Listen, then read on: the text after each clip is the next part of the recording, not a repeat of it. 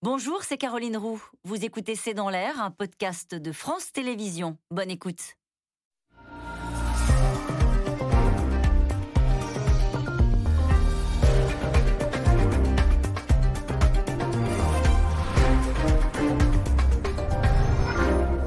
Bonsoir et soyez les bienvenus dans C'est dans l'air. Ils ont tous passé un, essai, un été actif sur les réseaux sociaux. Emmanuel Macron pour répondre aux antipasses, Marine Le Pen pour réagir de temps en temps à l'actualité, Xavier Bertrand pour raconter son Tour de France, Jean-Luc Mélenchon pour entretenir la flamme, les écologistes pour commenter le rapport du GIEC.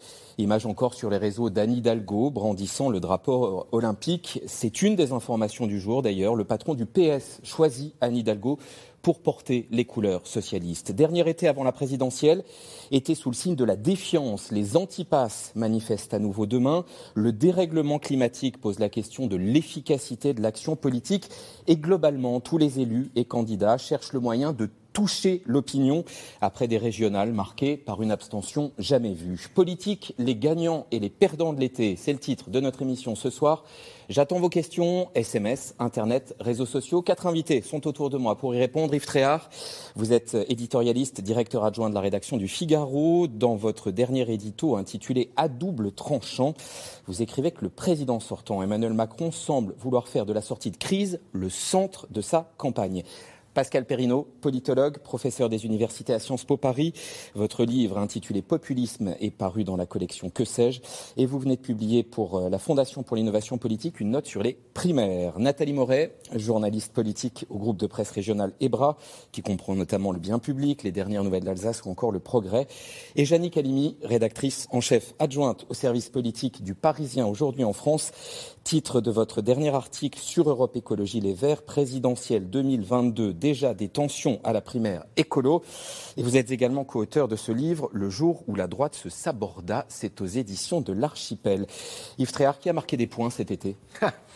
On ne peut pas vraiment le savoir, puisqu'on le saura finalement que dans huit mois, quand il y aura l'élection présidentielle. Bon. Cela dit. Et on sait que l'été d'avant la présidentielle n'est pas l'été, ne, ne, dit pas forcément, euh, n'est pas la photo de la présidentielle Exactement. Même oui, parce qu'en en fait, ceux qui décident, ce sont les Français. Et les Français, comme on le sait, sont imprévisibles. Ils nous l'ont prouvé à chaque élection présidentielle à peu près, parce qu'ils ont déjoué tous les pronostics quand il y en a.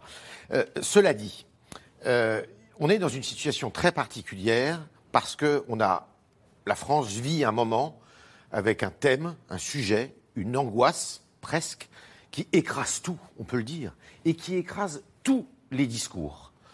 Donc rien n'est audible. Rien n'est audible et qu'une seule personne, et ne voyez absolument pas, euh, je dirais, une opinion partisane là-dedans, qu'une seule personne est, euh, existe aux yeux des Français, c'est celui qui pilote aujourd'hui le navire, le paquebot France, c'est le président de la République. En fonction de ce qu'il dit, eh bien, les gens sont pour, sont contre, n'ont pas d'opinion, le suivent, le suivent pas, et on le voit euh, aujourd'hui, la vie politique est d'ailleurs rythmée euh, d'une certaine façon, à partir de vaccin, pas vaccin, passe sanitaire ou pas passe sanitaire. Et on a l'impression, mais ce n'est qu'une impression, parce que je pense que les Français euh, regardent aussi ce qui se passe, euh, et, la France silencieuse ne dit rien, mais n'en pense peut-être pas moins. Il y a quand même des problèmes d'insécurité, il y a des problèmes probablement et évidemment économiques ici ou là, avec des craintes à la rentrée d'entreprises qui peuvent fermer, de chômage de perspectives de chômage qui peuvent arriver. Mais néanmoins, vous avez, on est aujourd'hui sur un thème qui est la crise sanitaire et avec un président de la République qui sera donc jugé et qui sera jugé que là-dessus. Qui sera, qui, qui estime, à tort ou à raison, que dans huit mois on y sera peut-être encore. Et c'est le sens de son euh, euh, intervention de cette semaine qui n'était pas du tout euh, prévue, attendue. Depuis Brégançon. Il arrive depuis Brégançon pour nous dire euh, la crise n'est pas derrière nous et ça va encore durer plusieurs mois. Mm. Sous-entendu, eh bien, il faut se concentrer sur ce sujet-là, qui même me suivent pour pouvoir en sortir. C'est un peu ça le message qu'il a essayé de faire passer. Pascal Perrineau, je disais dans l'introduction que peut-être que la défiance a marqué des points. Cet été, vous dites, la crise sanitaire a encore renforcé la difficulté des Français à se sentir représentés. Pourquoi cela? Parce que, si vous voulez, depuis des années, on parle de cette crise de la représentation, de cette défiance qui n'a cessé de se creuser. On mesure ça euh, euh, au CEVIPOF à Sciences Po depuis maintenant dix ans. Et chaque année, euh, je n'ose l'appeler le baromètre de la confiance politique. C'est le baromètre de la défiance. Et c'est la défiance des gens d'en bas, pour faire vite, par rapport à tout le monde d'en haut. Ce n'est pas simplement les institutions politiques ce sont les médias, euh, ce sont les grandes entreprises, ce sont les banques, hein, ce les sont les syndicats. Les scientifiques ou pas? euh, Les experts, un peu moins. Hein. Il y a, euh, pour les experts ou ceux qui se présentent comme tels, il y a toujours une certaine complaisance. Il reste, on le voit bien. regardez par exemple en ce moment ceux qui soutiennent par exemple le mouvement anti-pass, anti-vaccination en France, c'est un tiers de la population. L'immense majorité des Français considèrent que il y a beaucoup d'irrationalité, il y a beaucoup d'à peu près euh, dans euh, ce mouvement anti-pass et anti-vaccin. Donc les Français restent raisonnables sur ce point. Mais un tiers, c'est pas tout à fait rien quand même. Non, non, ah, c'est énorme. C'est énorme un tiers. Et on le voit d'ailleurs dans les mobilisations. Il n'y a pas 35% de Français euh, qui défilent dans les rues, mais dans les mobilisations, on le voit quand vous prenez les dernières semaines, ça progresse un tout petit peu alors qu'on est au cœur du mm. mois d'août. Hein, où normalement il ne devrait, devrait, pas y avoir grand monde pour aller manifester dans les rues euh, des villes françaises. Mais cette défiance est un, véritable, est un véritable poison. Et je reviens à ma question, en quoi la crise sanitaire accentue ce déficit de représentation? Parce que, si vous voulez, euh, euh, la crise sanitaire, elle a créé un véritable confinement démocratique. Les Français sont confinés. Regardez toutes les élections qui ont eu lieu pendant les différents confinements, municipales, départementales, régionales, on a atteint plus de 60% euh, d'abstention. Et les Français restent aujourd'hui confinés. C'est ce que disait Yves d'une certaine manière tout à l'heure, en disant, voilà, les Français, ils ont la tête à autre chose en ce moment. Ils ont la tête à leur santé, la santé des leurs, la santé de leurs enfants, et ils sont confinés démocratiquement. Euh, il faut le temps pour qu'ils reviennent, on espère que ça sera le cas d'ici la présidentielle, pour qu'ils reviennent à l'espace public à l'espace démocratique, pour qu'il se à toutes ces affaires. Alors, il y a des éléments euh, positifs, il ne faut pas euh, être purement négatif. Quand vous demandez, par exemple, aujourd'hui aux Français euh, quels sont les thèmes importants pour la prochaine élection présidentielle, vous voyez apparaître la sécurité, l'emploi, l'immigration avant la santé. Hein. Et l'écologie, non? L'écologie. L'écologie au même niveau que la santé. Donc ça existe, mais ça n'arrive qu'en cinquième position.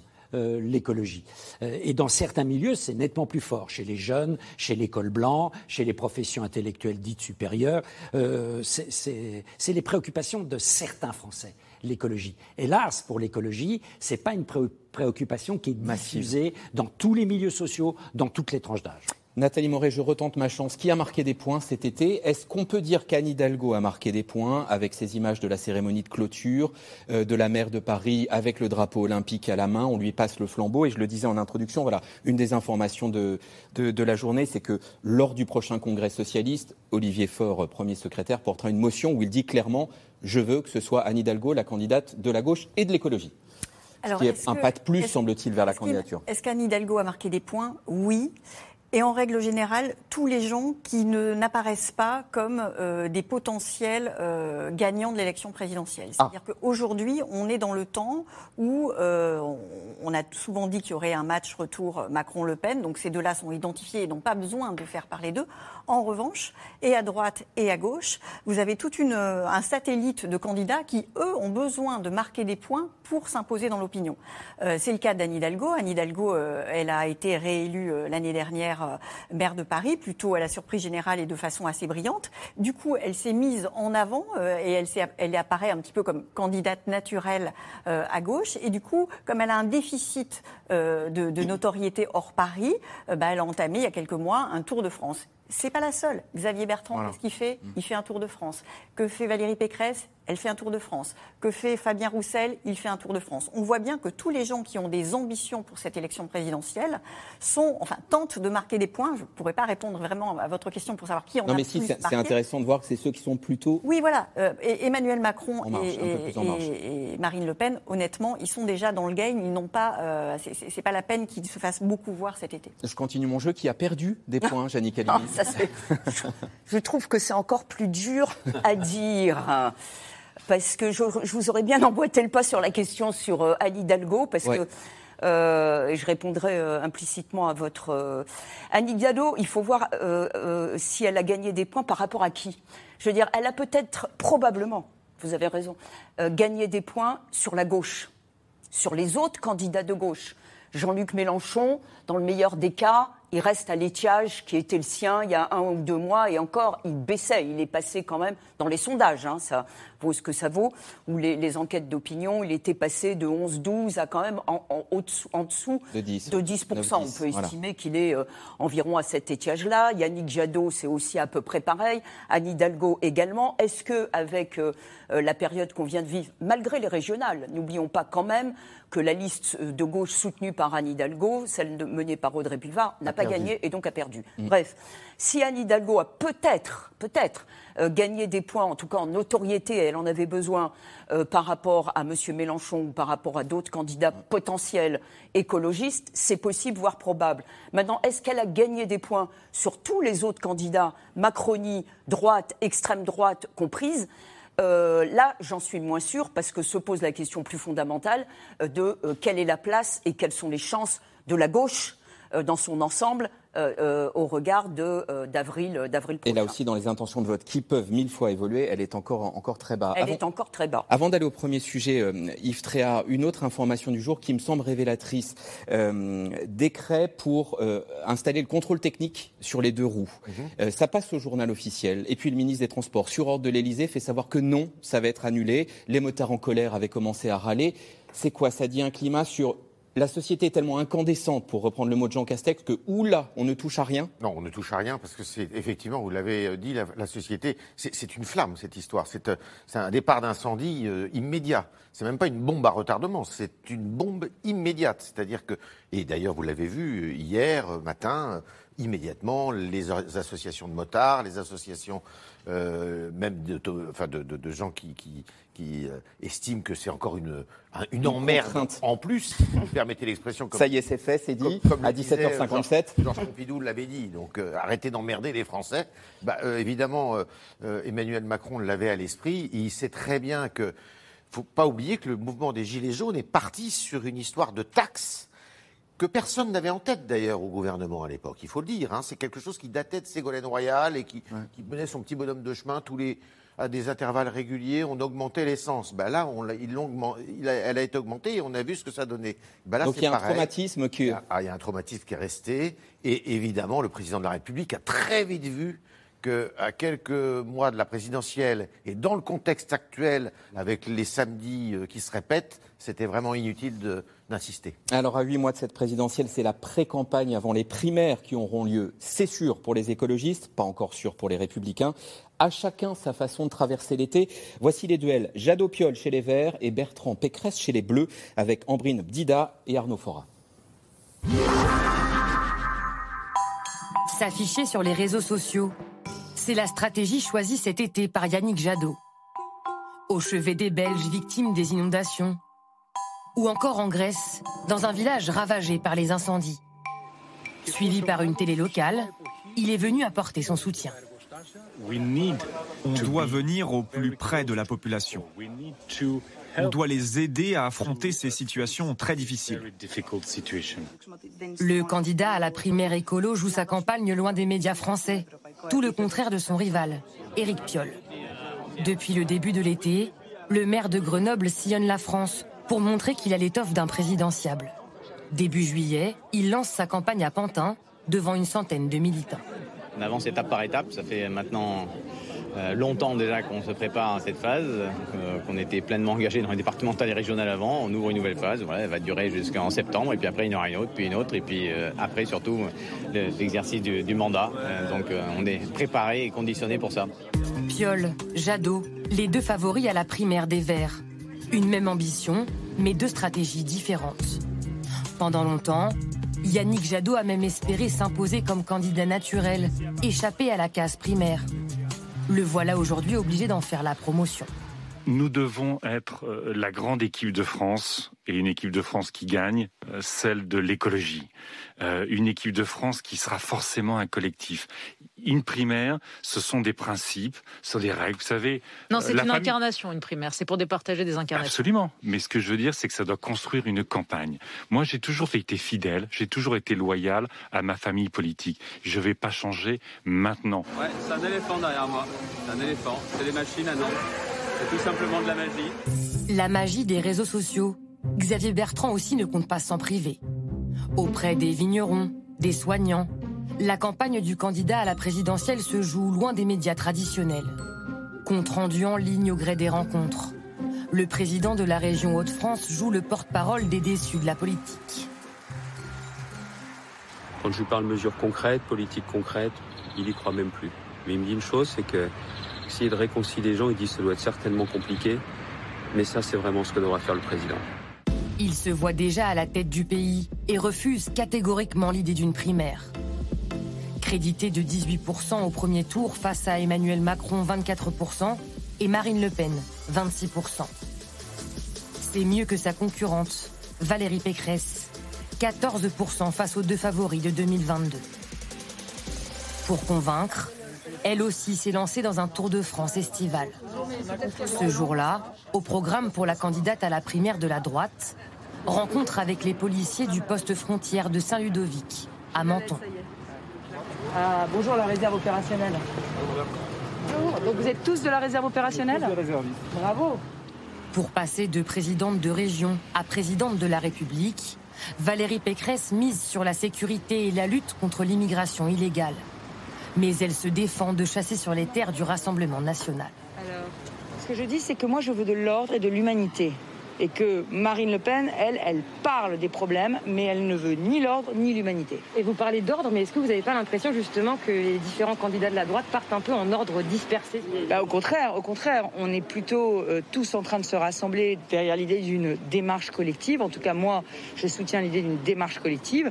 Ce que je dis, c'est que les Français ont le droit de choisir le ou la candidate euh, qui les représentera à l'élection présidentielle pour la droite et le centre. Dans la course à l'Élysée, chacun tente de se démarquer et de s'imposer comme candidat naturel. Même si pour l'instant, tous les yeux sont rivés sur un autre duel, celui annoncé par les sondages. Emmanuel Macron contre Marine Le Pen. Comme un air de 2017. Pascal Perrineau, il y a beaucoup d'images intéressantes, je trouve, dans ce sujet. Qu'est-ce qui mord dans l'opinion? C'est-à-dire entre le carnet de bord fait à la va-vite de Xavier Bertrand, mais quel mérite de l'originalité, entre la campagne ultra classique de Valérie Pécresse, euh, entre Yannick Jadot qui fait un détour par l'étranger, on sent que euh, tous ces candidats cherchent le moyen de mordre. Est-ce que ça prend? Pour l'instant, non. Pour l'instant, non. Si vous regardez les résultats euh, dans les sondages d'intention de vote, avec toutes les précautions en effet, à plusieurs mois de l'élection présidentielle. Du côté euh, de l'écologie, ça ne frémit pas. Euh, il faut dire que l'élection présidentielle a toujours été une élection très difficile pour ce que sont même les écologistes. Ils n'aiment pas la présidentielle, ils n'aiment pas l'institution présidentielle, donc euh, voilà, ils ont des difficultés avec l'élection présidentielle. Et puis, du côté de la droite, la droite se cherche, elle ne cherche pas un homme ou une femme, il y a pléthore de candidats pour représenter la droite. Il cherche un système pour départager comme dit le président du Sénat, euh, Gérard Larcher. Et ce système de départage, il est inscrit dans les statuts euh, des LR, euh, c'est normalement la primaire. Mais bien sûr, il y a eu la dernière fois Fillon, l'impression chez certains électeurs de la droite et du centre que la primaire est une machine à perdre. Donc ça s'est installé. Alors que si la droite et le centre ont perdu, c'est à cause de l'affaire Fillon. C'est pas du tout à cause de la primaire. Euh, donc, Puisque vous avez publié cette note, machine à perdre et à diviser ou machine à unir et à faire gagner la primaire Que ce soit pour les Verts ou pour, euh, ou pour la droite d'ailleurs. Cet exercice de la primaire. Alors, la primaire, vous savez, ça va être très difficile de revenir là-dessus. Pourquoi? Parce que depuis maintenant plus d'une dizaine d'années, à gauche et à droite, on a donné la parole aux électeurs, aux sympathisants. Et donc, toute opération qui consisterait à leur reprendre sera perçue euh, avec euh, euh, beaucoup de distance. Hein. Donc, je crois que quelque part, c'est considéré plus ou moins comme un acquis. Deuxièmement, quand il y a quatre, cinq, on le verra, peut-être six candidats potentiels pour la droite et le centre, il faut bien trouver un système pour les départager. Alors, il y a deux solutions. Il y a ou bien la sélection naturelle. La sélection naturelle, c'est quoi? C'est un homme ou une femme, dans les sondages d'intention de vote, s'envole. Il devient, c'est ça le candidat naturel. On n'y est pas. Ben, on n'y est pas. Alors, il faut encore attendre quelques semaines. On verra si le Tour de France de Xavier Bertrand, de Valérie Pécresse provoque un envol, les transforme en candidats naturels. Pour l'instant, il n'y a pas de candidat naturel. Donc, quand il n'y a pas de candidat naturel, il y a une deuxième solution, un départage. Alors, ce départage, ça peut se faire comme jadis c'était euh, les congrès des partis, les professionnels qui se mettaient autour d'une table, qui disaient ça sera celui-là. Hein bon, voilà. Euh, mais vous voyez bien qu'aujourd'hui, ça ne marche pas comme ça. Euh, il y a une demande démocratique. Et donc, il faudra que ça soit une primaire. Alors, attention, euh, en effet, je viens de sortir, comme vous l'avez dit, une note, euh, une note avec Laurence Morel euh, sur toutes les primaires dans le monde pour choisir un candidat à la présidentielle. Il y a primaire et primaire. La primaire peut être plus ou moins ouverte. La primaire peut être à deux tours ou à un tour. on peut avoir un mode Laquelle est efficace? Laquelle est efficace, je crois, qu'étant donné la situation de la droite de division des personnalités plus que des sensibilités, parce qu'au fond, peu ou prou, ils sont d'accord. Mais euh, ça serait prudent de ne pas avoir euh, une primaire à deux tours. Pourquoi? Parce que quand il y a deux tours, il y a deux blocs et ça laisse des traces. On l'a vu la dernière fois entre Juppé et Fillon. Donc si on ne veut pas laisser de traces, on peut imaginer une primaire un peu plus intelligente. Nathalie Moret, question téléspectateur. Pourquoi Xavier Bertrand ne souhaite-t-il pas participer à une primaire? Est-ce qu'il a peur de perdre? Euh, Déjà, quand on participe à une élection, il y a forcément un risque de perdre. Hein. donc euh, oui, c'est possible. Mais c'est surtout parce qu'il veut apparaître justement comme le candidat naturel à droite. Euh, il faut savoir que dans sa tête, il est candidat depuis 2012. C'est à partir de ce moment-là, hein, au lendemain de l'élection de François Hollande, qu'il commence à, à, à structurer un mouvement qui s'appelle La Manufacture. Euh, il a des relais un petit peu dans toutes les régions. Et c'est depuis ce moment-là qu'il y pense. Donc après, il y a eu l'épisode de 2015 euh, avec, euh, dans, sa région des Hauts-de-France, où effectivement il a été élu euh, grâce à la gauche. Donc ça, ça a mis entre parenthèses ses ambitions euh, présidentielles pour 2017. Mais là, aujourd'hui, il considère que sa primaire, lui, il l'a passée. Puisque de façon assez intelligente, il a dit si je suis élu dans les Hauts-de-France, euh, ça voudra dire que j'ai une légitimité pour euh, euh, me présenter au niveau national. Donc il estime qu'il a déjà passé la primaire et qu'il a la légitimité à se présenter seul. Et que disent les militants ou les sympathisants LR de cela? Est-ce qu'ils le vivent comme une trahison, comme un manque de courage, comme un, manque de, volonté démocratique? Pas vouloir participer Je déclasserai en plusieurs catégories, si vous voulez bien. aussi bien les, les militants, c'est un peu différent. Les militants, ils sont là, ils sont euh, convaincus qu'il faut un candidat, euh, euh, les républicains, qui sont, ils sont pas loin pour beaucoup d'entre eux et à estimer que Mme Pécresse, mais surtout M. Bertrand, ont, ont, trahi la cause. Parce qu'ils ne sont plus aux républicains. Ils ne sont plus aux républicains ni l'un ni l'autre. Ils ont claqué la porte et que bon, il faut un, il faut un candidat quoi qu'il arrive. Et, et ils ont, c'est un peu méchant ce que je veux dire, mais un peu des œillères, c'est-à-dire qu'ils sont persuadés, ils vivent dans leur monde. Ça, c'est les militants encartés. Ça, c'est les militants encartés. Pas tous, mais pas, faut pas caricaturer non plus. Après, les sympathisants, les gens de droite, on va dire, les gens de droite, d'une droite républicaine, ils sont en plusieurs catégories. Vous en avez une grande partie, notamment, je dirais, euh, ce que j'appelle la droite entrepreneuriale, qui est partie, qu'on le veuille ou non, chez Emmanuel Macron. Emmanuel Macron, qui a fait des réformes euh, économiques, et notamment la réforme de l'impôt sur la fortune, qui a fait des réformes sur le droit du travail. On peut estimer que tout ça est insuffisant quand on est quelqu'un de droite, euh, que c'est insuffisant, mais c'est autant de réformes que la droite n'avait pas faites quand elle était aux affaires. Ça, c'est une partie. Vous avez une autre partie qui est une partie de droite plus classique, et qui estime que, eh bien, il lui faudrait un candidat mais qui détestent cette espèce de petite guéguerre picrocolline qui existe entre les uns et les autres là et qui disent, qui sont des nostalgiques de l'ère Chirac, de l'ère Sarkozy, de l'ère Pompidou. Il y avait un chef qui s'imposait. Alors, qui s'imposait. Il y avait toujours deux chefs, deux têtes, mais il y en avait toujours un qui s'imposait. Il ne faut pas oublier quand même qu'on a eu Chaban, Giscard, euh, Chirac, Balladur, Chirac, Giscard. Enfin, il y a toujours eu. Mais euh, il n'y en avait pas plusieurs et il y en avait toujours un qui prenait le dessus. Euh, n'oublions pas qu'il y avait Villepin, Sarkozy aussi. Et donc, ils sont mal à l'aise avec ça et ils le vivent mal. Et je pense qu'il y en a une partie d'entre eux qui ne sont pas loin, soit de voter de façon protestataire pour Madame Le Pen, au moins au premier tour, ah oui, pour à ce contester ça. Ça, je parle sous le contrôle de Pascal. D'autres qui sont pas loin non plus de s'abstenir, alors que c'est pas du tout. L'abstention n'est pas une attitude de droite. Euh, voilà. Et puis vous en avez une autre partie qui est légitimiste et qui prendra celui qui est là. Voilà. Il n'y a pas de différence de fond, Janine Calimi. Entre Pécresse et Bertrand. On a, Non, vu, on, des on a vu la différence de style de campagne. Oui. L'un sur le terrain, euh, sur le terrain réseaux sociaux, euh, face à face avec, avec les gens sur les réseaux sociaux. Valérie Pécresse plus classique, la presse régionale, les caméras. Oui, enfin, ils ont quand même un point commun, ces deux personnalités, c'est qu'ils ont été et qu'ils ont été réus à la tête de grandes régions. Et fort bien. Et, et- et- et fort bien, et que ça, c'est une expérience qui les rend totalement euh, comparables, pas euh, analogues et homothétiques, mais comparables.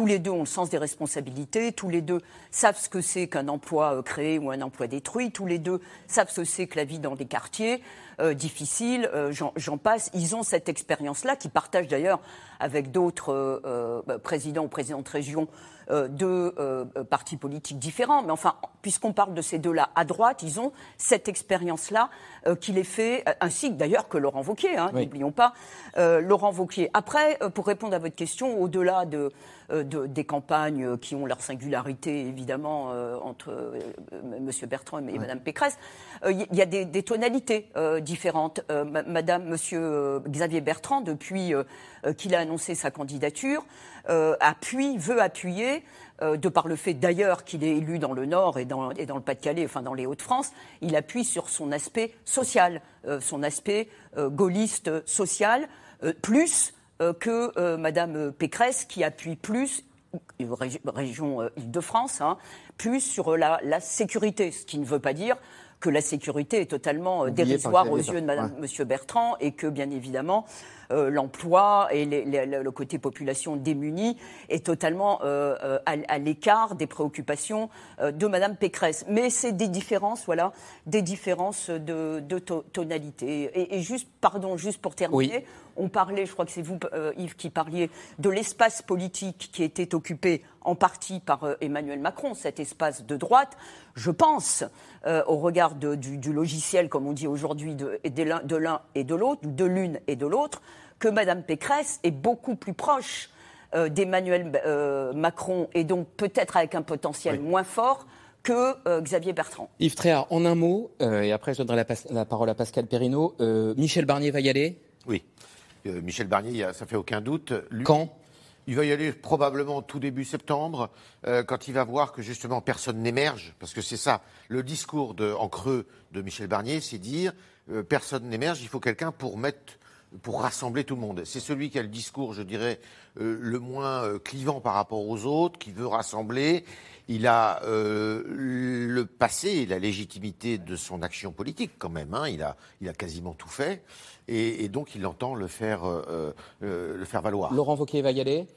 J'ai plus de doutes sur Laurent Wauquiez parce qu'il a laissé, c'est quelqu'un qui est encore très jeune, hein, Laurent Wauquiez, euh, non pas que les, au- les autres soient, soient, soient âgés, mais il, il a encore beaucoup de temps devant lui. Et Laurent Wauquiez est conscient du fait que son passage à la présidence des Républicains est très frais et qu'il a laissé des, traces. Pascal Perrineau, je vais faire appel à votre sens de la synthèse. Une ligne de droite, être de droite aujourd'hui pour se glisser entre euh, Emmanuel Macron et Marine Le Pen, c'est quoi? C'est dire euh, on veut être ultra ferme sur l'immigration, ultra ferme sur la sécurité, c'est des thèmes régaliens? Oui, les thèmes régaliens, bien sûr, sont extrêmement euh, importants parce que ça correspond, en plus de ça, aux thèmes qui arrivent en tête chez l'ensemble des électeurs français, mais particulièrement chez les électeurs de droite. Les Français de droite et du centre n'ont pas été complètement convaincus par Emmanuel Macron, chef d'État régalien. Ils l'ont été euh, davantage euh, sur le terrain économique, ce qui fait en effet, comme le disait Yves Tréhard, qu'une partie de l'électorat de droite reste encore euh, parfois séduit sur ce terrain. Mais attention, sur le terrain régalien, La là, ligne, elle est Emmanuel- là. Voilà, Emmanuel Macron flotte beaucoup plus. Et puis d'autre part, il y a quelque chose d'essentiel. C'est que, en effet, vous demandez aujourd'hui aux Français pour qui voter. Alors ils vous mettent, j'allais dire, Macron-Le Pen. Mais en même temps, ils vous disent à deux tiers, ça ne nous satisfait pas. C'est pas notre désir. Donc il y a un désir d'autre chose. Et Ce désir d'autre chose, il peut venir, il pourrait venir de la gauche, mais vous le disiez, euh, la gauche est extrêmement faible, extrêmement divisée, et ça peut venir en revanche de la droite, parce que la droite, elle a un électorat. On l'a vu au municipal, on l'a vu au départemental, on l'a vu au régional. Euh, pour, pour aller vers la gauche, justement, et au deuxième reportage, Nathalie Moret, on, on a vu euh, Yannick Jadot et Éric Piolle dans le premier sujet. Là, du coup, on a des différences de fond plus substantielles, me semble-t-il, qu'entre Xavier Bertrand et Valérie Pécresse. Ah oui, là, il y a vraiment euh, deux lignes qui s'affrontent. Les deux lignes qui ont toujours été au sein euh, d'Europe Écologie Les Verts. Hein. Une ligne plus, j'allais dire, radicale, sans, il faut surtout pas mal le prendre, mais effectivement plus proche des idées de, de l'écologie pure et dure. C'est Éric Piolle, qui est donc le maire de Grenoble, qui a été réélu l'année dernière euh, donc ça, c'est lui. Et ensuite, avec Sandrine Rousseau aussi, euh, qui est euh, également candidate à la primaire qui aura lieu en septembre. D'une certaine façon aussi Delphine Bateau. Et puis, il y a Yannick Jadot. Yannick Jadot. Yannick Jadot qui est partisan d'une écologie, j'allais dire, plus réaliste et qui, lui, veut, enfin, ne veut pas inclure dans sa façon de, dans, dans, son programme la, France insoumise. Pardon, j'y arrivé. Et plus réaliste, ça veut dire quoi, écologie plus réaliste? Ça veut dire que, euh, il, par exemple, le mot compromis est quelque chose euh, qui est pour lui important. C'est euh, voilà, gouverner, c'est pas des choses qui tombent d'en haut. C'est il faut tenir compte de la réalité. C'est quelqu'un qui est plus plus politique, plus politique effectivement. Il sait que il ne gouvernera pas seul, qu'il faut donc faire des alliances, etc. Tout ça, il a, il a bien, il a, il, a, bien tout ça en tête. En revanche, Éric Piolle, c'est quelqu'un qui est le défenseur d'un arc humaniste qui irait de la France insoumise de Jean-Luc Mélenchon à, on va dire, au Parti socialiste ou à la gauche du Parti socialiste. Donc on voit bien que... c'est son expression à lui. Hein. Donc l'arc humaniste. Donc on voit bien que même sur l'échiquier politique, ils ne sont pas, ils sont côte à côte, mais, mais ils ne chevauchent finalement guère. Alors en tout cas, entre écologistes, socialistes, insoumis, communistes sur la ligne de départ, autant dire que l'union de la gauche est un horizon lointain. Les communistes avaient fait l'impasse sur les deux précédentes élections pour soutenir Jean-Luc Mélenchon. Cette fois, le secrétaire national Fabien Roussel est candidat. Les deux partis ont leur caravane qui sillonne la France. Nous avons suivi une caravane des insoumis. Fil rouge du reportage Comment militer en plein été à l'époque de l'abstention massive et d'une société incandescente, on employait ce terme, une campagne difficile s'annonce. Léa Demirjian et Emmanuel Bach. Allez, on y va. Bonjour madame. Euh, Est-ce que vous pourriez, s'il vous plaît, m'ouvrir la porte? Nous venons faire du porte-à-porte. Nous venons à la rencontre des habitants. Des militants La France Insoumise à la conquête des abstentionnistes. Ce jour-là, c'est la mission de Marie-Josée Sanchez, et en plein mois d'août, ça s'annonce plus compliqué que prévu. Bon, allez, la dernière. Bon, on va, on va tenter un autre escalier. Allez. Gardez la motivation malgré tout, malgré les portes fermées. Ah oui, bien sûr. Ça s'appelle on lâche rien. Et ça finit par payer, enfin presque. On passe dans le cadre des élections présidentielles. Euh, pour euh, la caravane est là pour dire à la Attendez, attendez, attendez. J'ai jamais voté. Ah. ah, ben voilà. Ni pour le maire, ni pour tout ce qui a, j'ai jamais voté. Hein. Mais c'est dommage parce que je vous dis que il y a des gens, il y a des gens qui sont dans la misère à cause des gouvernants que l'on a. Et si tous ces mécontents allaient s'inscrire sur les listes électorales et voter une fois, juste tant que ça change, bon sang. Et là, une fois, quand ça a changé, on arriverait à vous persuader que c'est intéressant de le faire et que ça vaut le coup. Je veux dire, que personne n'ait moins de 1200 euros pour vivre, ça vous intéresse pas? J'ai jamais vu de changement, moi. Mais parce que vous avez, on a élu que des tocards, c'est tout. dans la galère, vous êtes toujours dans la galère, même maintenant. Hein. Alors comme ça, je ne demande rien à personne, je ne vote pas et je suis tranquille. Après, les gens, ils font ce qu'ils veulent, je m'en fous. Hein. Bonne fin de journée, monsieur, merci. Au revoir. Un rejet catégorique de la politique que Marie-Josée ne se résout pas à accepter.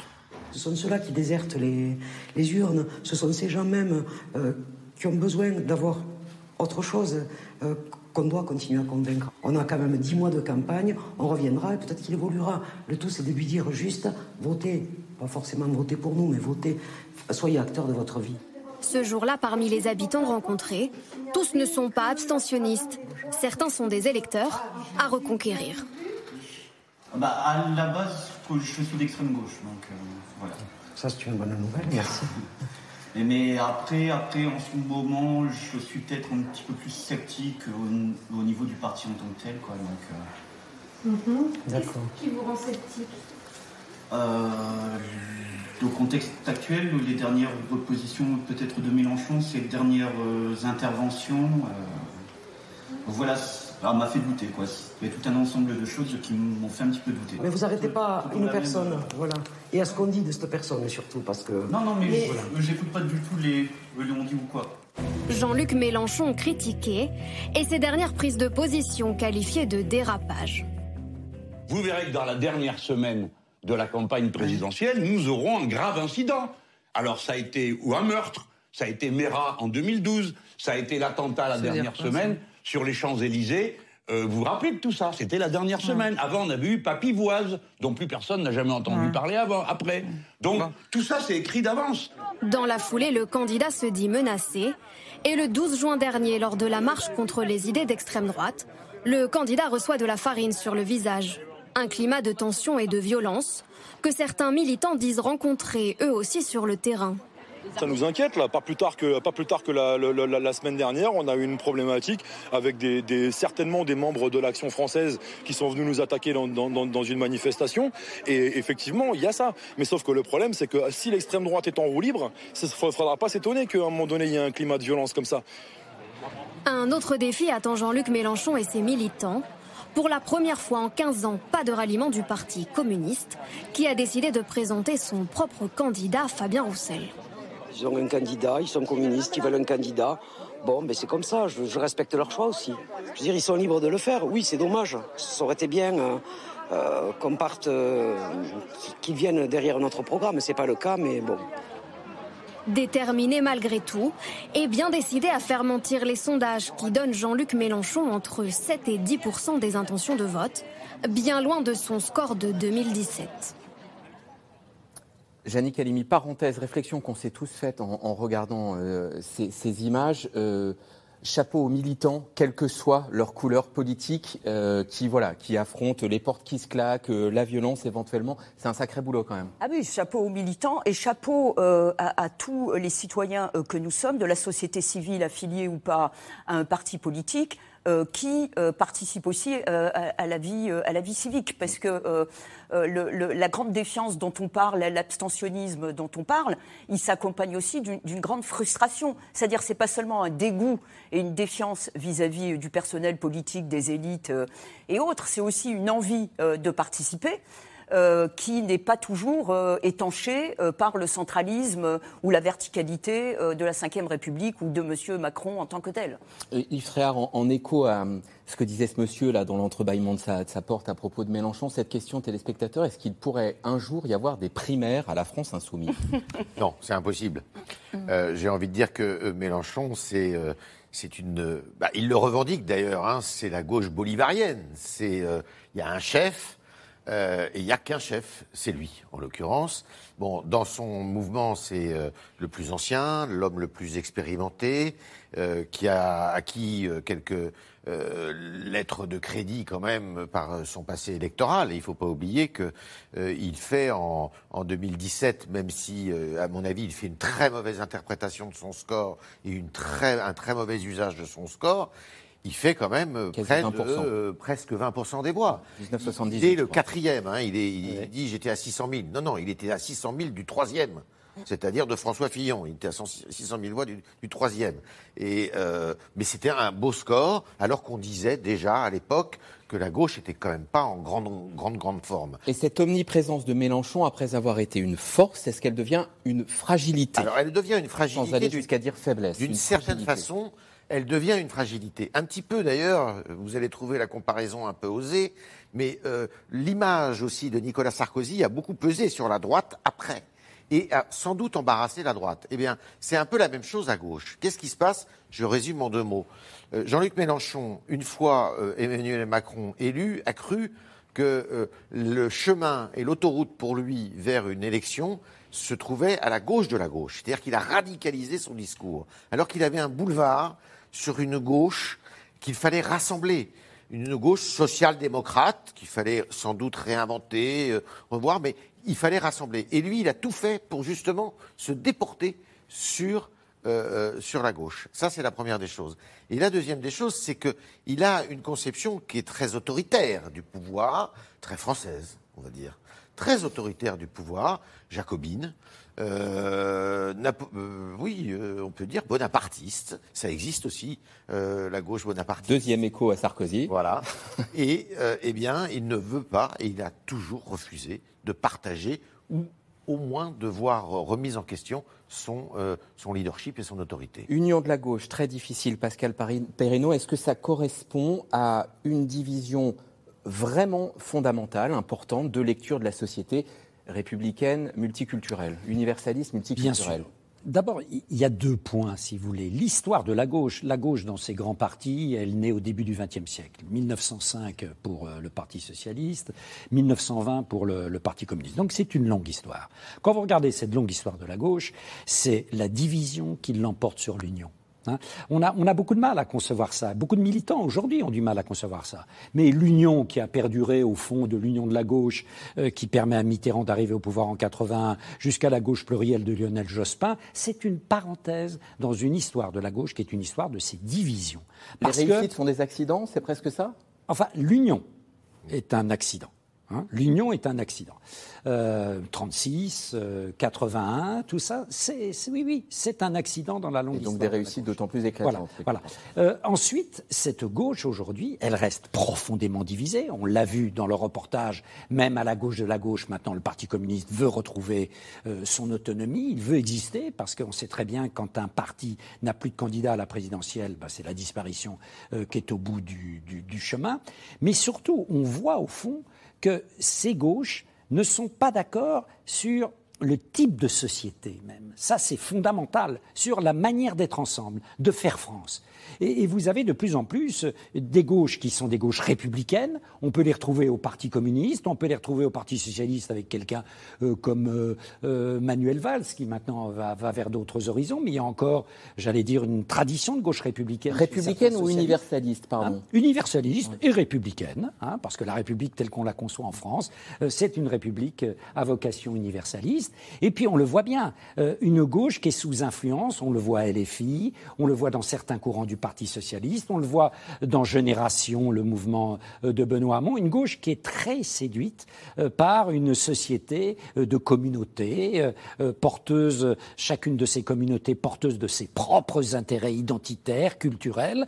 C'est, vous voyez, deux conceptions de faire la société totalement différentes. Et ça, c'est irréconciliable. C'est les fameux deux gauches irréconciliables dont parlait Manuel Valls. Ça vaut toujours. Oh, ça vaut toujours, de plus en plus même.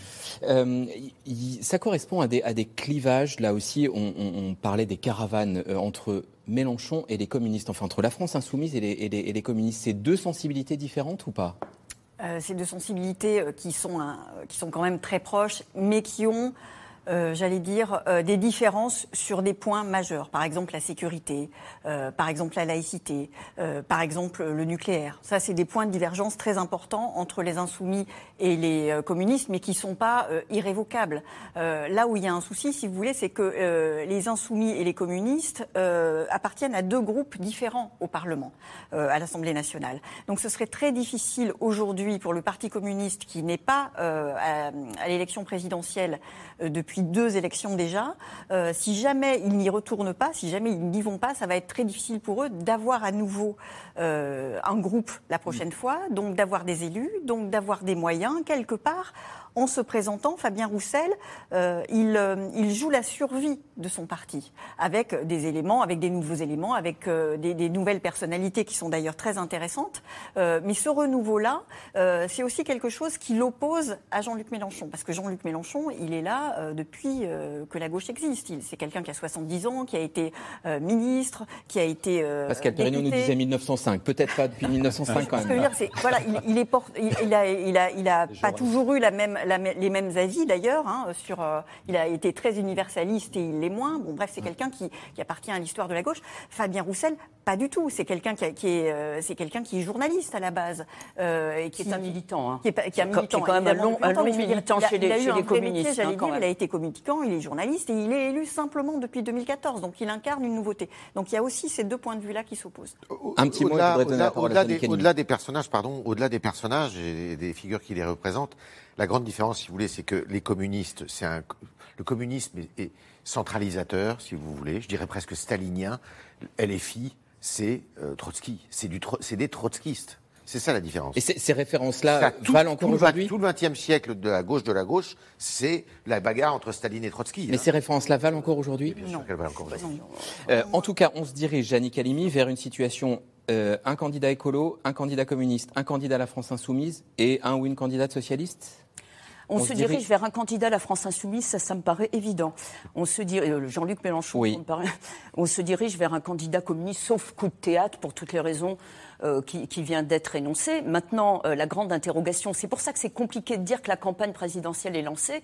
Euh, Est-ce qu'il y aura, un, comme vous dites, un candidat, voire deux, enfin un candidat écologiste et Ah un oui, candidat ou une candidate socialiste Ou est-ce qu'il y aura euh, un candidat représentant cette gauche écologiste et sociale ou sociale écologiste qu'appelle de ses voeux une grande partie des écologistes, une grande partie des socialistes, mais chacun derrière son propre drapeau, ce qui rend euh, l'exercice extrêmement compliqué Euh, C'est encore trop tôt pour le dire. Et il est inutile aussi de rappeler que s'il y a M. Mélenchon, je veux dire le candidat de la France insoumise, que s'il y a un candidat du Parti communiste, que s'il y a un candidat euh, écologiste et un ou une candidate euh, euh, socialiste. Il n'y aura pas de inutile- deuxième tour. Inutile de dire qu'il y a très peu de chances, voire aucune, pour qu'il y ait un candidat ou une candidate de gauche au second tour, bien sûr. Alors l'été est marqué en France par l'épidémie de Covid, dans une partie du monde par des incendies ravageurs et pour toute la planète par le rapport du GIEC sur le dérèglement climatique. Autant d'événements qui mettent en cause l'efficacité de l'action des dirigeants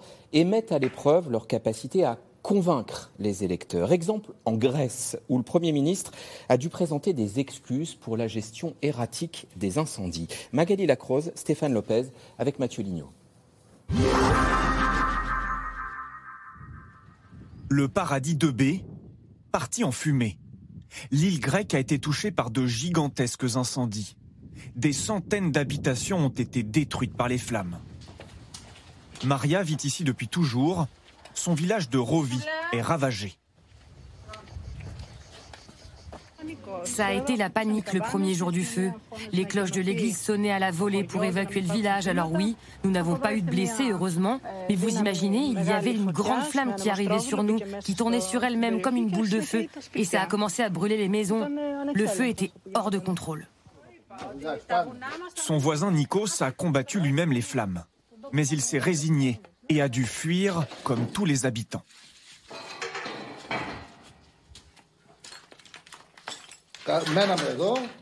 On devait évacuer la zone, mais si on était resté, on aurait pu sauver beaucoup de choses chez nous.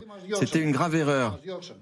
Ils auraient dû évacuer les femmes et les enfants, mais ceux qui voulaient rester pour aider auraient pu éviter le désastre.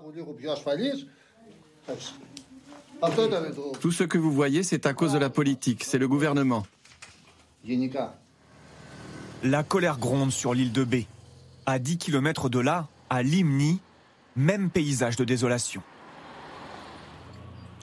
Attention aux morceaux de verre.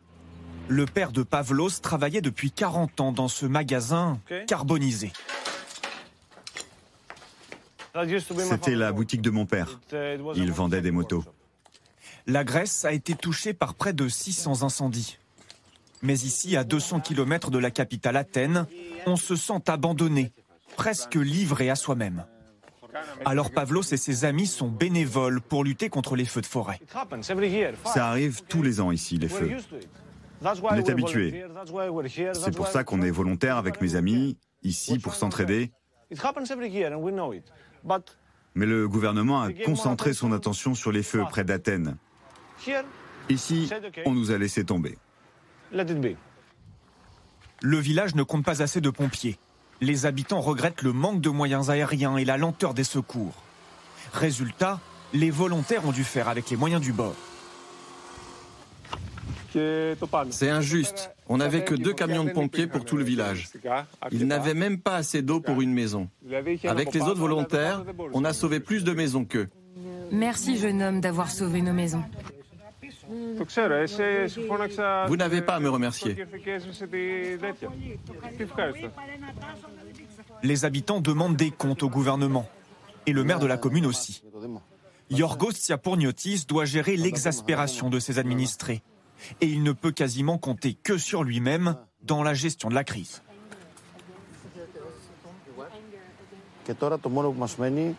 Les gens d'ici sont désespérés. Ils ne pardonneront jamais ce gouvernement. Il faut que moi, je trouve des solutions très vite maintenant pour ceux qui sont partis et qui ne retrouveront ni leur maison ni leur emploi. Sinon ici ce sera comme à Waterloo pour les Français. La défaite est une zone morte. Face à la critique et à l'ampleur de la catastrophe, le Premier ministre est obligé de faire son mea culpa à la télévision. L'étendue de la destruction, en particulier à EB, est dans l'Attique, noircit nos cœurs. Et je suis le premier à présenter mes excuses pour les faiblesses qui existent. Cela fait dix ans que l'État délaisse l'entretien de ses forêts, avec des conséquences dramatiques lors des épisodes de canicule. Pour les défenseurs de l'environnement, ces incendies peuvent être évités. Ce qui n'a jamais été fait par le gouvernement, c'est la prévention. On a perdu beaucoup d'argent à lutter contre les feux, comme ces derniers jours, mais quand les incendies commencent, c'est déjà trop tard. Ce budget-là devrait servir à financer la prévention. Avec le réchauffement climatique et les vagues de chaleur que nous vivons maintenant, la prévention, c'est vraiment la clé de notre protection. Cet été, les incendies ont ravagé 100 000 hectares de forêt en Grèce. Yves Tréhard, question téléspectateur, la colère des Grecs envers leur gouvernement est-elle légitime? Petite parenthèse grecque, mais on parle de politique et ça a des échos évidemment dans la politique oui, française. elle est légitime parce que le problème, il faut le savoir, mais c'est une question de moyens. C'est-à-dire que la, la Grèce, euh, l'État est très faible en Grèce. Euh, et, et, dès qu'il y a un pépin, eh ben, euh, ils ont du mal à, à, à faire front. Il y a aussi, il faut le dire, c'est un, un, État où vous avez ici et là pas mal de corruption et la législation est rarement très claire, parfois ouais. très ouais. et, aussi respectée. Ouais. Donc, ce qui arrive là, malheureusement, c'est un épisode dramatique, mais il y a eu des épisodes comme ça d'incendiaires de, à intervalles réguliers en Grèce. Il y a quelques années, il y avait eu une crise qui avait d'ailleurs approché une crise de, enfin, des, incendies qui, qui, étaient aux portes d'Athènes. Oui. Vous voyez Donc, ouais, c'est assez, assez, fréquent. La seule, là où l'État a été fort en Grèce, c'était assez intéressant de le voir, c'est contre la crise sanitaire, où ils ont pris le taureau par les cornes très tôt parce qu'ils savaient qu'ils n'avaient pas les moyens de faire front. Mais sinon, quand il y a des choses comme ça, eh bien, l'État se retrouve euh, un peu nu. Donc on a parlé de défiance, Pascal Perrineau. Ça n'est pas une affaire uniquement française, cette ah, crise non. de défiance entre, entre citoyens non, et non, gouvernants. Non, c'est une défiance que l'on constate euh, dans tous les pays de l'Union européenne, au-delà des pays de l'Union européenne, euh, aux États-Unis, au Canada, vous avez exactement les mêmes mécanismes euh, de prise de distance des représentés que nous sommes par rapport euh, aux représentants. Les citoyens dans les démocraties n'ont plus l'impression que le système politique les représente, c'est-à-dire représente leurs angoisses, leurs inquiétudes, leurs demandes, leurs rêves. Ils ont l'impression véritablement que peu à peu, il y a une dérive des continents entre le continent politique euh, et euh, le, corps euh, des citoyens.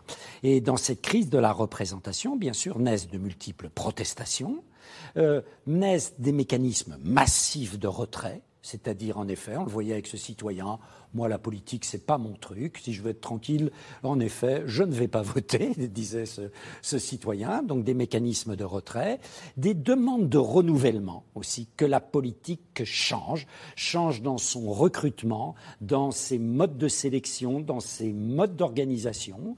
Euh, regardez, euh, euh, par exemple, il y a des pays qui, peu à peu, tout de même, on le voit dans certaines démocraties d'Europe du Nord, tentent de renouveler le personnel politique, tentent de renouveler les organisations politiques et là, on s'aperçoit dans toutes les enquêtes comparatives européennes que la confiance est plus forte dans ces pays qu'en France. Et dernier point, en France, il faut bien reconnaître que ça va plus mal qu'ailleurs. Parce que cette crise de confiance se greffe sur ce que j'appellerais un pessimisme historique en France. Les Français, depuis euh, des siècles, euh, sont un peuple euh, qui a toujours été pessimiste quant à son avenir. Il y a une espèce même de haine de soi en France qui est tout à fait particulière, un pessimisme franco-français qui plonge ses racines dans l'histoire. Alors quand vous ajoutez pessimisme et défiance, vous voyez que voilà, l'horizon démocratique n'est pas forcément radieux. Mais pardon Nathalie Moret, moi je me souviens du début du quinquennat, des premières images à l'Assemblée nationale, les élus macronistes et les élus insoumis d'ailleurs, euh, c'était un, renouvellement euh, profond Euh, on a eu au cours de ce quinquennat un grand débat, on a eu une convention citoyenne. Tout ça est resté au milieu du guet, tout ça a été euh, superficiel, artificiel? C'est pas un hasard d'ailleurs si Emmanuel Macron et Marine Le Pen sont arrivés euh, en, en, tête et au second tour de la dernière élection présidentielle parce que les deux incarnaient justement un renouvellement des pratiques, y compris pour Jean-Luc Mélenchon. Jean-Luc Mélenchon n'était pas à la tête d'un parti mais d'un mouvement. Donc il y avait une espèce de, de, de, de volonté de renverser la table de la part des électeurs en 2017, qui était très très puissante. Euh, cinq ans après, qu'est-ce qu'il en reste? Pas grand-chose. La République en marche aujourd'hui, et alors certes ils disent qu'ils sont un mouvement mais pas un parti, or c'est un parti qui n'existe pas, et surtout qui gouverne comme les autres. Euh, Emmanuel Macron avait, dit, avait fait campagne sur la bienveillance, euh, sur le fait de, traiter autrement les oppositions. Les oppositions ont été traitées comme euh, sous les autres quinquennats, c'est-à-dire comme portion congrue, sans jamais prendre leur, leurs amendements dans les projets de loi. Donc il y a une grande, grande... Si la défiance est grande aujourd'hui vis-à-vis d'Emmanuel Macron, c'est aussi parce qu'il avait préomis beaucoup et que finalement, bah, se, se, se, gouverner autrement, il est resté, bah, on, gouverne comme avant. Janine Calimi, sur cette question? Oui, non, moi je suis d'accord avec ce qui, ce qui vient d'être dit. Il y a eu effectivement une promesse de, renouvellement à tout point de vue, dans le personnel, dans les méthodes et sur le fond, et également euh, à travers les programmes euh, il y a cinq ans. Euh, Qu'est-ce qui va en être euh, dans un an, enfin dans six mois Point d'interrogation. Mais je voudrais quand même juste apporter, je ne sais pas s'il faut dire un dièse un bémol, en tout cas une réserve à ce qui a été dit sur notre singularité à nous Français, pessimistes et défiants. Bien sûr, je suis d'accord avec vous, Monsieur Perrineau. Mais il y a cinq ans, entre 2016 et 2017, d'autres euh, pays euh, aussi euh, développés économiquement et politiquement et démocratiquement que nous, comme l'Italie, comme la Grande-Bretagne ou comme les États-Unis, déjà il y a quatre ou cinq ans, sont passés à quelque chose d'autre, à des mesures beaucoup, enfin à des partis, à des alternatives beaucoup plus extrêmes, avec le Brexit d'un côté, M. Trump de l'autre, et M. Salvini et le parti 5 étoiles en Italie. Donc nous, on n'est pas allé euh, jusque-là. Certains peuvent le regretter, d'autres euh, l'applaudir. Mais euh, ça veut dire aussi que la confiance dans les institutions, même si elle demande à être régénérée et aérée, la confiance dans un personnel politique qui a quand même été également relégitimé au niveau notamment euh, régional, on verra bien sûr à la présidentielle et aux législatives, euh, est quand même fort. Donc c'est juste pardon, euh, Monsieur Perrineau, pour essayer de, ne pas voir euh, à travers le système français un trou noir dans lequel les Français nous tomberions tous, et en plus dans un grand élan suicidaire. Je trouve qu'il y a quand même des éléments, des éléments euh, d'espérer et de croire qu'on peut éviter des solutions extrêmes. Demain, cinquième samedi de manifestation anti-pass avec tout ce que ça représente et on en parlait un petit peu avec Pascal Perrineau, ça grimpe un peu à chaque fois. Euh, 200 manifestations prévues demain à travers la France. Ça dit quoi? Bah, Tout le monde cherche ce que ça veut dire parce que euh, effectivement, il euh, y a plusieurs euh, oppositions là-dedans. Euh, il y a des gens qui sont anti-vaccins, il y a des gens qui sont anti-pass sanitaire, il y a des gens qui sont euh, anti-Macron, il y a des gens qui sont anti-État, il y a des gens qui sont anti-institution, il, y a un peu de tout là-dedans pour avoir euh, regardé de près et, pas qu'à Paris euh, la constitution de ces, cortèges. Euh, simplement, ce qui est intéressant, c'est de savoir quelle est la portée politique et l'usage que peuvent en faire justement les partis politiques ou les hommes et les femmes politiques qui prétendent aller à la présidentielle dans, dans quelques mois. Et c'est ça qui est intéressant. Vous apercevez que aucun parti politique ne bouge. C'est-à-dire que vous sentez qu'il y a le Rassemblement national qui se dit il y a peut-être quelque chose à faire, mais qui la France insoumise, il y a peut-être quelque chose à faire. Les Républicains et le Parti socialiste se tiennent très en retrait. Quant au président de la République, j'ai l'impression qu'il a euh, euh, décidé d'en faire effectivement le cœur de sa campagne électorale, avec euh, un risque pour lui. C'est à double tranchant, effectivement. À double tranchant. Soit ce mouvement grossit, même il représente un tiers, d'après ce que disaient des Français, d'après ce que disait euh, Pascal Perrineau, parce que tout le monde n'est pas dans la rue. Euh, il grossit de samedi en samedi. Il commence à perturber, je dirais, la vie quotidienne. Et le euh, pouvoir exécutif, en dépit des décisions qu'il prend, n'arrive pas à conjurer cette, cette, je dirais, cette crise euh, sanitaire qui devient aussi une crise sociale. Ça, c'est le petit 1. Ça, c'est le petit 1. Et alors là, ça devient dangereux ouais. pour euh, pour Emmanuel Macron. Ou alors, Emmanuel Macron, et c'est le pari qu'il fait, me semble-t-il, c'est de se dire moi, je suis du côté de la raison. La plupart des Français sont du côté de la raison en allant se faire vacciner en suivant le pass sanitaire. Et ils vont me suivre. Ils vont me suivre et ils vont condamner, du coup, les autres qui nous empêchent de sortir de cette crise. Allez, nous en revenons à vos questions. Beaucoup de questions-réponses courtes, s'il vous plaît, même si euh, quelquefois ça tient de la thèse politique. Gauche-droite, est-ce que ça veut encore dire quelque chose en France Pascal Perrineau, on parlait de renouvellement tout à l'heure. Oui, on, c'est un, un clivage qui a deux siècles un clivage de deux siècles, on s'en sépare pas comme ça, parce que ça a encore du sens pour beaucoup de gens. Ils se sentent de gauche, ils se sentent de droite, familialement, dans des milieux sociaux-professionnels. Il y a des terres de gauche et des terres de droite. On l'a vu encore aux dernières régionales et aux dernières départementales. Hein. Voilà, euh, l'Occitanie, c'est encore bien euh, une terre de gauche. La Vendée, une terre de droite. Je vous dis de faire court, mais je relance. Un mot-clé pour la gauche, un mot-clé pour la droite je dirais euh, liberté pour la droite, égalité pour la gauche. Toujours.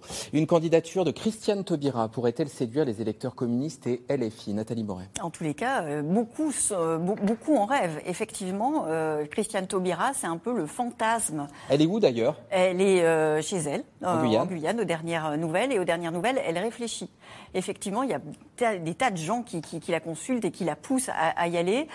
Euh, après, moi, je, n'y crois pas. Euh, je n'y crois pas parce qu'elle a beaucoup à perdre. Aujourd'hui, c'est quelqu'un qui a un statut de, euh, j'allais dire, d'icône de la gauche. Et revenir, elle aurait à perdre ce statut-là, alors que pour l'instant, bah, il y a, d'autres candidatures à gauche. S'il n'y avait absolument pas personne à gauche, je pense qu'elle aurait une chance. Là, Anne Hidalgo me semble bien, bien implantée. Tout petit mot, Yves Tréhard, et on enchaîne.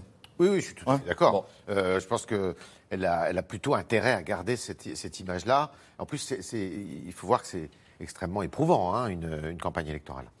Et pourquoi pas un ticket euh, Pécresse présidente, Bertrand Premier ministre, avec une réforme des institutions et de la représentation Dans, dans le renouvellement de la politique, est-ce que l'idée ticket peut, peut Alors, le, le, ticket, plus, euh, la, la, rumeur circulait, euh, mais c'était plutôt en sens, en sens contraire. Euh, pardon pour Madame Pécresse mais c'était plutôt M. Bertrand, euh, président, et Mme euh, Pécresse, euh, première, première ministre, je ne sais pas comment on dit.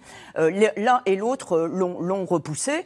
Alors peut-être qu'au bout du compte, il y aura effectivement un président ou une présidente et le Premier ministre ou cette Première ministre, mais je ne pense pas qu'en tout cas, ce sera, comme à l'américaine, un ticket qui se présentera au suffrage des Français. Oui. Pascal Perrineau. Si vous voulez, dans l'histoire, les tickets, ça n'a jamais marché. Ah. Hein, jamais marché. Euh, on se souvient en 1969 euh, du ticket Gaston Defer, Pierre Mendès France. Pourtant, c'était pas n'importe qui. Euh, ça avait été un fiasco absolu. Si vous voulez, le système présidentiel, ça reste un système personnalisé. Et donc, les Français, ils iront voter pour un candidat ou une candidate à la présidence. ensuite, le Premier ministre, ça dépend de tas de choses. Ça dépend des législatives qui suivent, des équilibres politiques, du message qu'on veut envoyer. C'est une autre affaire post-présidentielle. Euh, la crise climatique va-t-elle servir le candidat des écologistes ou au contraire constituer un handicap? Qui veut répondre? Yves Le problème, c'est que, si vous voulez, la crise climatique, elle est dans les têtes. Je ne pense pas que ça fasse partie des priorités des Français parce qu'ils euh, n'y pensent que quand il y a des phénomènes comme les incendies cet été ou les inondations, d'ailleurs, il ne faut pas oublier. Elle est plus que dans les têtes au passage. Hein. Non, mais bien sûr, d'accord. mais, elle n'est pas dans les, dans, dans les préoccupations, c'est ce que vous voulez dire. Je pense qu'elle euh, n'est pas non plus, si vous voulez, aujourd'hui, l'apanage euh, d'un parti politique et que les Français euh, peuvent trouver des solutions et des réponses mm. un petit peu dans tous les partis. Mm. donc, et c'est bien le problème d'ailleurs des, écologistes français, Nathalie en a parlé tout à l'heure, mais c'est qu'ils ont du mal à évoluer dans le discours et dans, euh, euh, je dirais, le paysage politique, contrairement, par exemple, à ce qui se passe en Allemagne. Ils sont assez jaloux, pour certains d'entre eux, de voir ce qui se passe en Allemagne, où ils sont, on va voir, parce qu'il y a des élections à la rentrée, mais aux portes du pouvoir. Hein. Pascal Perrineau et Yannick Halimi. L'électorat limité, c'est ça qui Oui. Si vous voulez, le problème des Verts, je crois en France, des écologistes d'ailleurs, c'est le désenclavement. Depuis le début, ils sont enfermés dans certains territoires, les métropoles urbaines, plutôt des villes étudiantes, des villes dans lesquelles il y a beaucoup d'intellectuels et de col blanc. Euh, ils sont enfermés dans des tranches d'âge, euh, plutôt les jeunes. Ils sont enfermés dans des milieux sociaux, les couches moyennes euh, salariées supérieures. Il faut absolument qu'ils deviennent un parti national. Et pour ça, il faut qu'ils se désenclavent politiquement, sociologiquement et en termes générationnels. Hein, ça fait beaucoup de travail et il faut trouver le bon candidat ou la bonne candidate qui, incarne ça. J'ajouterais très rapidement, on parlait du clivage droite-gauche. Souvenez-vous, au moment des européennes, les écologistes, notamment derrière Yannick Jadot, disaient qu'à côté du bloc nationaliste incarné en France, en tout cas par Marine Le Pen, et du bloc libéral incarné par Emmanuel, Macron, ils voulaient, eux, les écologistes, derrière Yannick Jadot à l'époque, mais en France, pas seulement au niveau européen, incarner un bloc écologiste. C'est une sorte de troisième force euh, qui euh, devait renverser le clivage droite-gauche et encore une fois concurrencer les nationalistes et les libéraux. Aujourd'hui, pour toutes les raisons qu'on vient euh, d'indiquer, on est loin, on est, on, est, on, est, on est, loin de tout ça. L'écologie, effectivement, et innerve la plupart des partis politiques plutôt de gauche plutôt que, que, de droite. mais donc on est quand même loin de cet horizon euh, idéalisé euh, par les écologistes, qui était, euh, encore une fois, de, créer une sorte de corpus doctrinal, politique et électoral en France, voire en Europe, aux côtés des deux autres, ou au moins à côté de la droite et de la gauche. Non, les écologistes aujourd'hui, depuis au moins un an, se sont de toute façon retrouvés, j'allais dire, réduits à l'intérieur de la gauche. C'est clair, ils ont abandonné cet espoir de créer un bloc écologiste doctrinal en tant que tel. on, a, on a cité beaucoup de noms. Il y a un nom qui est peu revenu, alors même si Jannick Halimi vient de le citer, c'est celui de Marine Le Pen. Il y a quoi? Il y a, un, petit creux dans l'ascension ou le, le, parcours de Marine Le Pen Oui, c'est passé les élections, les élections départementales et régionales, où euh, le parti de Marine Le Pen avait de grandes ambitions, au moins euh, de, figurer euh, et, d'être en position de gagner, mais après le premier tour, il était en position de gagner nulle part. Et ça, dans un parti qui est très pyramidal, enfin, pyramidal très vertical, comme celui de Marine Le Pen, et ben effectivement, c'est mis à son discrédit.